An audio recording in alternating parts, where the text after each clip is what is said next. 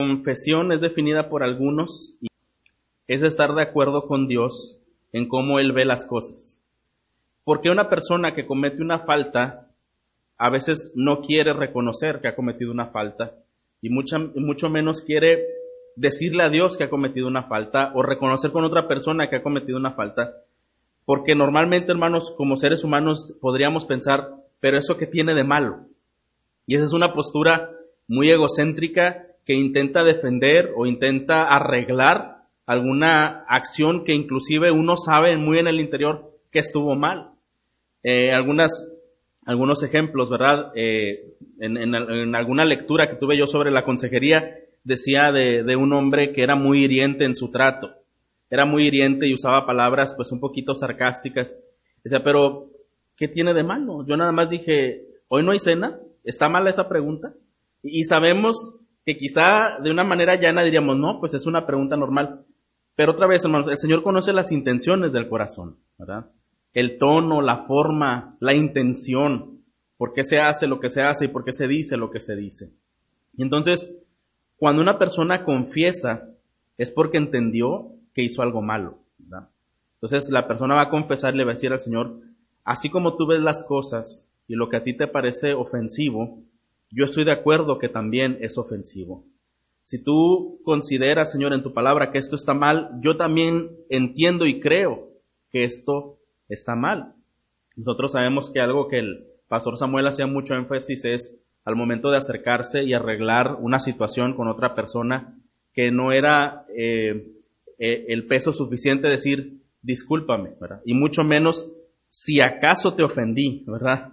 Eso lo, veíamos ahora que, estuvimos en la, en la, conferencia. Decía un, un, expositor justamente hablando de ese tema, él decía, entonces decir esa palabra, discúlpame si acaso te ofendí es, el pecador eres tú. O sea, el que está mal eres tú porque tú fuiste el que te ofendiste, ¿verdad? O sea, todavía no nada más que no reconocemos nuestro mal, todavía le llamamos a la otra persona, pues tú te ofendiste porque tú quisiste, ¿verdad? Y, y sabemos, hermanos, que cuando una persona vive un verdadero arrepentimiento, necesita decir las cosas con toda la realidad. Perdóname porque hice esto, ¿verdad? Y decir lo que hizo. Perdóname porque te hablé mal. Perdóname porque tuve una mala actitud. Perdóname porque eh, no hice lo que necesitaba hacer. Perdóname por... Y esto es precisamente, hermanos, parte de lo que es la confesión. Ver las cosas como Dios las ve. ¿Y qué necesitamos para nosotros poder experimentar y vivir en una profunda confesión, hermanos, pues estar otra vez expuestos constantemente a la palabra de Dios. Porque la palabra de Dios nos va a decir, en donde tú creías que estabas bien, realmente estás mal. Y entonces comenzamos a ver las cosas como Él las ve. Este es el estado, es el resultado únicamente de haberse expuesto a esa meditación de la palabra y donde somos confrontados por eh, nuestra naturaleza y nuestros deseos conforme a la eh, perfección y santidad de Dios. Ahora, ¿cómo se lleva a cabo la confesión? Debe ser hacia Dios, pero es recomendable en algunos casos buscar ayuda. Quizá algún consejero o a un hermano en Cristo para animarle a la restitución y también una rendición de cuentas. Es decir, a veces una persona está viviendo alguna problemática y sabe que va por un camino equivocado y quisiera recibir esa, esa ayuda y tener una dirección nueva, no sabría cómo hacerlo. Y, y en la iglesia, hermanos, el Señor ha dado esa oportunidad de poder acercarnos, ¿verdad? Con, con personas que pueden darnos un consejo, que pueden decirnos una, una porción, una palabra que puede ser, desde luego, eficaz y orientarnos en, en cómo, en cómo hacer las cosas. Eh, la confesión verdadera lleva consigo el deseo de abandonar pecados, eh, el deseo de abandonar eh, prácticas, hábitos pasados y restituir los daños causados por consecuencia de ello. Entonces la confesión no solo es entender que, hay algo que se hizo mal, sino también eh, poder restituir, poder cambiar, poder redireccionar hacia ello. Es posible, hermanos, que solo seamos conscientes de nuestras faltas cuando estamos en circunstancias muy, muy difíciles. Pero en esos momentos, eh, el Señor puede ser tan misericordioso de, hacernos ver que en muchas cosas que Él permite en nuestra vida, Y quizá diríamos, bueno, yo no considero haber hecho, haber hecho algo, algo mal o algo para, para provocar, ¿verdad? Un, malestar o alguna situación. Bueno, pero aún en la prueba, en la misma prueba, cuando, cuando estamos incluso haciendo las cosas de la mejor forma que quisiéramos agradar a Dios, en la prueba Dios sigue purificándonos y nos hace ver que todavía en esa prueba hay muchas cosas más que debemos ser purificados y perfeccionados por su palabra y por su presencia. Eh, cuando vamos al ejemplo de Job, ¿cómo lo describe la Biblia? Bueno, un hombre eh, muy íntegro y temeroso, pero un momento donde se siente invadido de tantas pruebas, de tantas luchas y no teniendo mayor explicación, él tiene una audiencia con el Señor, ¿verdad? y él entonces es cuando ya expresa, estuvo resguardando, estuvo aguantando eh, la falta de apoyo de su esposa, la crítica de sus amigos, el señalamiento de la sociedad, y cuando llega un momento y dice, Señor, ¿por qué? ¿Verdad? Eh, y, quizá pudiéramos pensar en su argumento, pues no estaba haciendo algo que, que, ameritara lo que parecía que, que estaba sucediendo, pero el Señor en lugar de responderle, mira, lo hice por esto y por esto, porque quería probarte y porque quería demostrar eh, tu gracia y tu gloria en mí, y Satanás este, estuvo ahí intermedio, el Señor le responde con otra pregunta, ¿verdad? O con preguntas.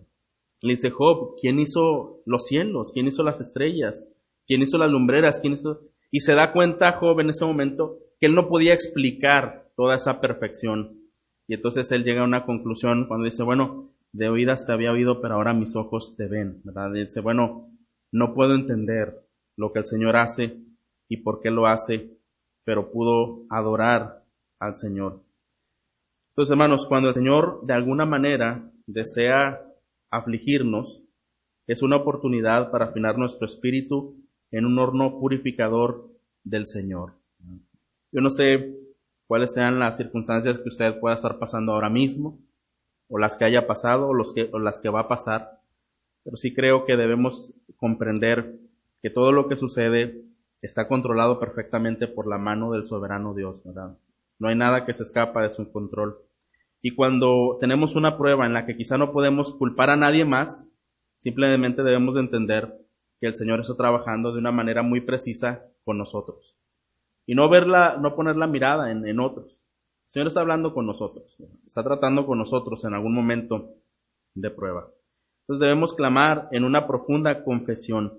Eh, este Salmo 130, quiero que leamos nuevamente versículos 1 y 2, eh, como con tanta, con tanto clamor, tanta agudeza y emoción, eh, eh, comenta, dice, de lo profundo, oh Jehová, a ti clamo.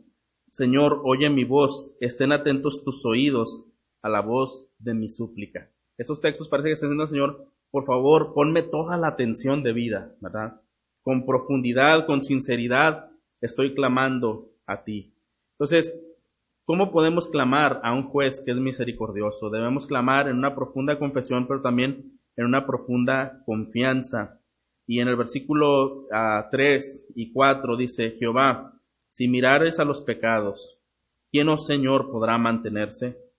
Pero en ti hay perdón para que seas reverenciado. Una cosa sabía el salmista, ¿verdad? Dice, eh, ¿quién, oh Señor, podrá mantenerse? Si tú miraras con minuciosidad y detalle los pecados de cada persona, ningún hombre podríamos mantenernos delante de ti. Esa es la conclusión a la que llega el salmista. Y eso yo creo que cada uno de nosotros lo entendemos, ¿verdad? La, escritura nos dice, bueno, si no es por la misericordia del Señor, ya habríamos sido consumidos. Pero algo que dice también es, pero en ti hay perdón para que seas reverenciado. Entonces el salmista expresa una confianza en esa naturaleza perdonadora y restauradora de Dios.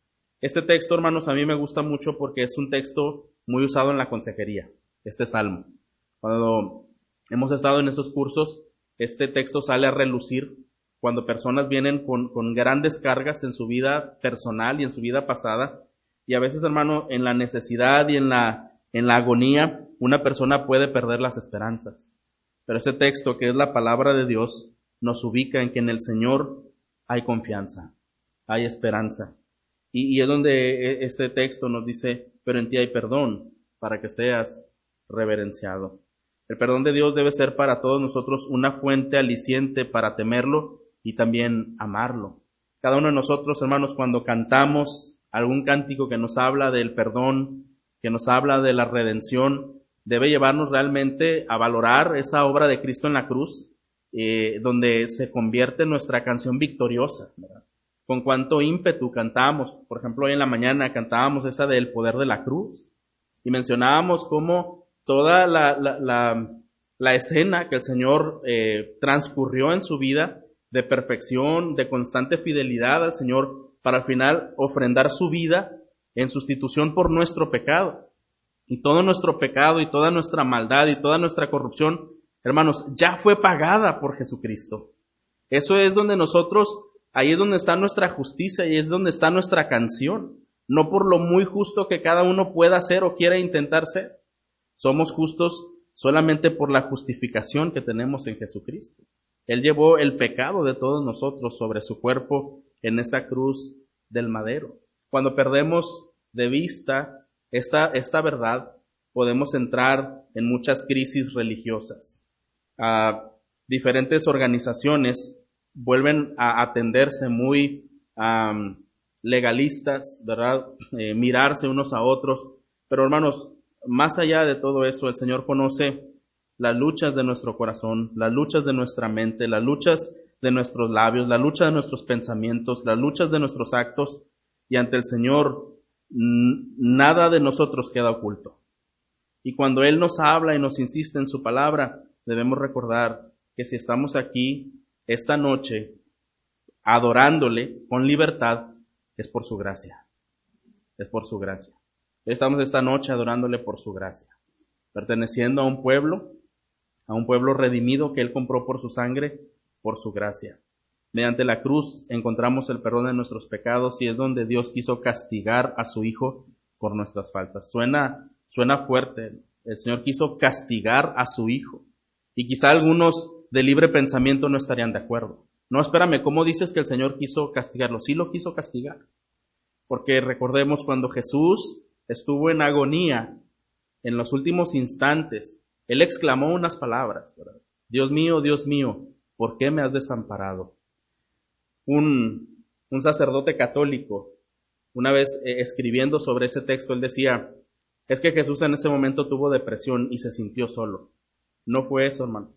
El Señor Jesús literalmente estuvo solo, porque toda la santidad y la perfección de Dios, al ver a su Hijo cargar con todos los pecados y ser un hombre lleno de pecado, no porque pecó, sino porque estaba llevando los pecados de la humanidad, se retiró en un instante de él y lo dejó para que recibiera todo el castigo que nosotros debíamos merecer. Por eso lo dejó en soledad, en sufrimiento, y después el Señor, a través de ese acto sacrificial, nos trajo a nosotros el perdón de nuestros pecados. Realmente, hermanos, eh, cuando vemos ese amor por Dios, y pensamos, ¿quién de nosotros daría un ser amado por la maldad de otra persona? Diríamos, no, no creo que yo haría eso. Precisamente es porque ese amor solamente viene de Dios. Ese amor perfecto solo viene de Dios. Cuando se recibe el perdón, se brota espontáneamente un temor de, de reverenciarlo, de amarlo, en correspondencia a la maravillosa bondad de haber sido perdonado. Por eso un creyente y esto lo dicen varios autores, más que vivir pidiendo constantemente perdón o viviendo arrepintiéndose, vive arrepentido, vive arrepentido ah, durante su vida. Entonces la confianza no está a disposición de los problemas, hermanos, sino en la grandeza asombrosa de nuestro Dios. Él es eh, eh, el Dios eh, que restaura cada situación. En el 130 dice, en ti hay perdón para que seas reverenciado. Debemos recordar su bondad, su paciencia, su gracia y su poder. Debemos clamar también una profunda convicción. Como consecuencia de la oración y del reconocimiento, el salmista también expresa una confianza en Jehová y en su palabra, una promesa de, perdón y socorro en los tiempos de dificultad. En el versículo 5 expresa esta confianza. Vamos a leer juntos el versículo 5. Dice, Esperé yo a Jehová, esperó mi alma, en su palabra he esperado aunque él está agobiado y aunque él está cargado de, de una constante aflicción personal por sus propias culpas, finalmente el salmista dice, bueno, pero esperé yo a Jehová, mi alma está esperando en él. Y esto nos habla eh, que esta confianza viene por su palabra, viene por, por la persona. La promesa de perdón, el socorro en los tiempos de dificultad. Literalmente lo que él está diciendo es, mi alma está hacia el Señor, es lo que dicen en, el lenguaje original, mi alma está hacia el Señor, es como está viendo a Él, está confiando en Él, está recordando quién es Él. La conciencia del pecado era una oscura noche, pero el perdón iluminó su firmamento. Eh, era difícil, era sombrío, era agudo, pero al final esperar en el Señor traía calor, traía luz, traía dirección y traía esperanza.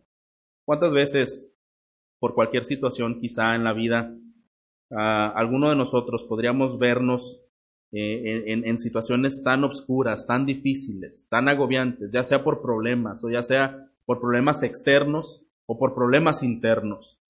Pero cuando nuestra alma confía en el Señor, debemos recordar, hermanos, que Él es el sol de justicia. Y aun cuando hace frío y hay lluvia y hay momentos difíciles, eh, esperamos que un día van, las cosas se, se componen, ¿verdad? Y, las cosas vuelven de alguna manera a una normalidad y a un esplendor. Bueno, así es el creyente que en momentos de dificultad está esperando en la respuesta maravillosa del Señor. Es muy expresiva la comparación, por ejemplo, con los centinelas, quienes esperan con ansiedad que alboree el día para ser revelados eh, de su función, relevados de su función. Es, es un, un lenguaje bastante eh, poético y bueno, en el versículo 6 es donde nos dice esto. Mi alma espera a Jehová, más que los centinelas a la mañana, más que los vigilantes a la mañana. Qué, qué, qué bonito está expresado, ¿no, hermanos? Este texto. ¿Cómo pudiéramos inclusive memorizar textos así y llevarlos a nuestro corazón? Mi alma espera a Jehová, más que los centinelas a la mañana, más que los vigilantes a la mañana. Así espera mi alma Jehová, más que ellos. El salmo termina con una exhortación al pueblo a que espere a Jehová, porque con Jehová está el amor y una abundante redención, un poder ilimitado para redimir y para salvar. Y es seguro, hermanos, como consecuencia del amor perdonador de Dios, que Él iba a redimir a Israel de sus pecados, porque finalmente eh, muchas de las cosas que el pueblo de Dios vivió y experimentó fueron por uh, desobediencia, fueron por uh, obstinación, ¿verdad? Por rebelión hacia el Señor. Y en algún momento el Señor hablaba y daba otra oportunidad al pueblo. Mire lo que dice versículos 7 y 8, nuevamente lo leemos juntos. Espere Israel a Jehová, porque en Jehová hay misericordia y abundante redención con él, y él redimirá a Israel de todos sus pecados. Algo que no nada más lo hacía propio el, el escritor de este salmo, sino que también daba esta confianza al pueblo que constantemente erraba, era en Jehová hay misericordia, hay abundante redención con él, él redimirá a Israel de todos sus pecados. ¿Qué nos dice este salmo a nosotros?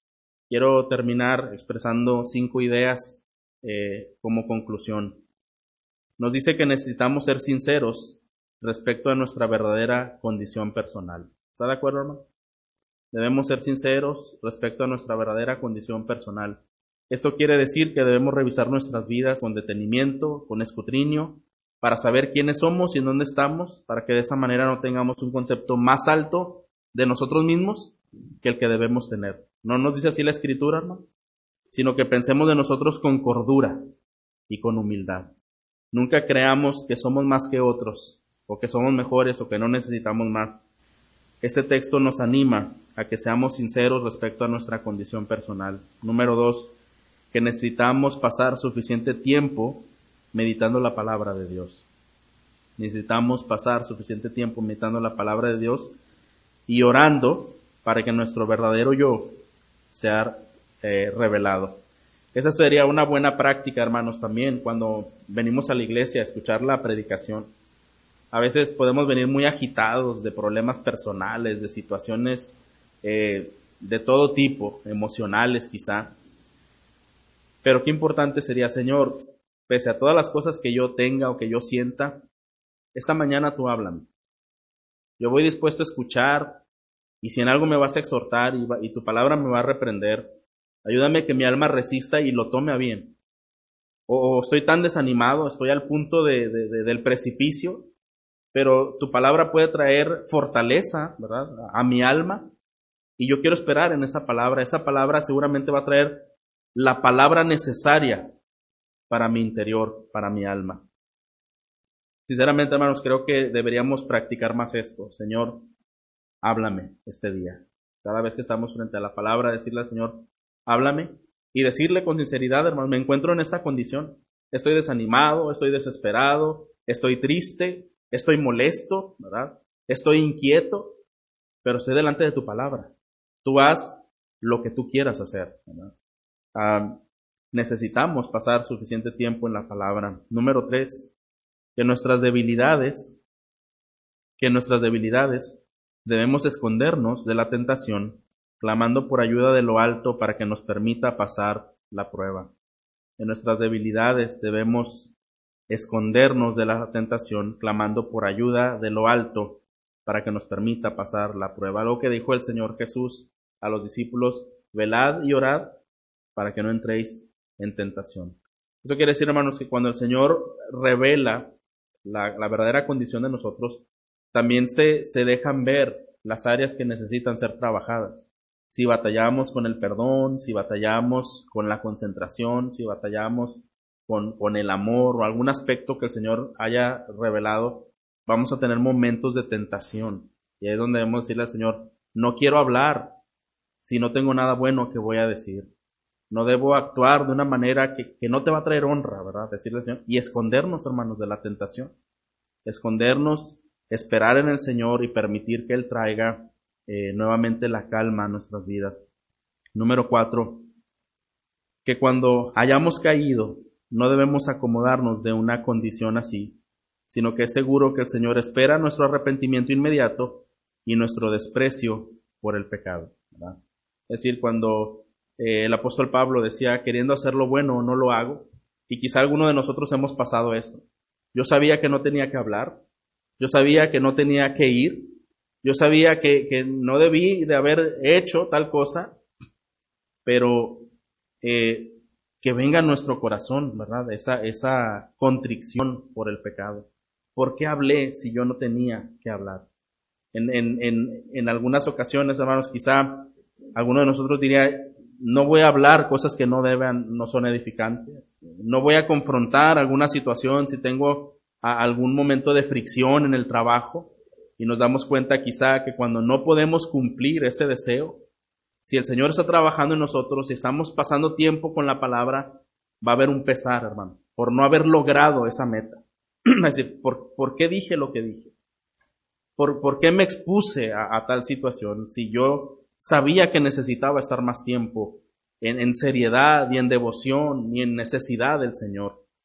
Bueno, hermanos, esto es hasta cierto punto normal, que como creyentes sintamos tristeza cuando vemos eh, que nuestra vida sigue todavía ah, luchando por sobreponerse y eh, santificarse y mejorar nuestro carácter y nuestro ser por completo.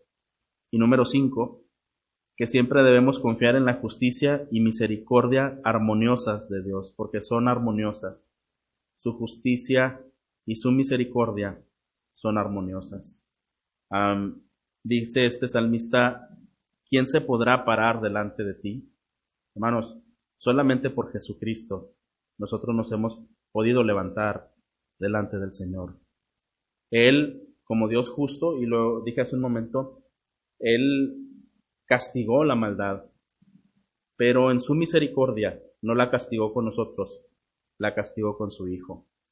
Misericordia y justicia no las podemos entender, pero no se contradicen, no se contraponen, solamente nos enseñan que Dios es perfecto, que Dios es santo y que Dios es bueno. Él es amor. Vamos a orar, hermanos, para terminar.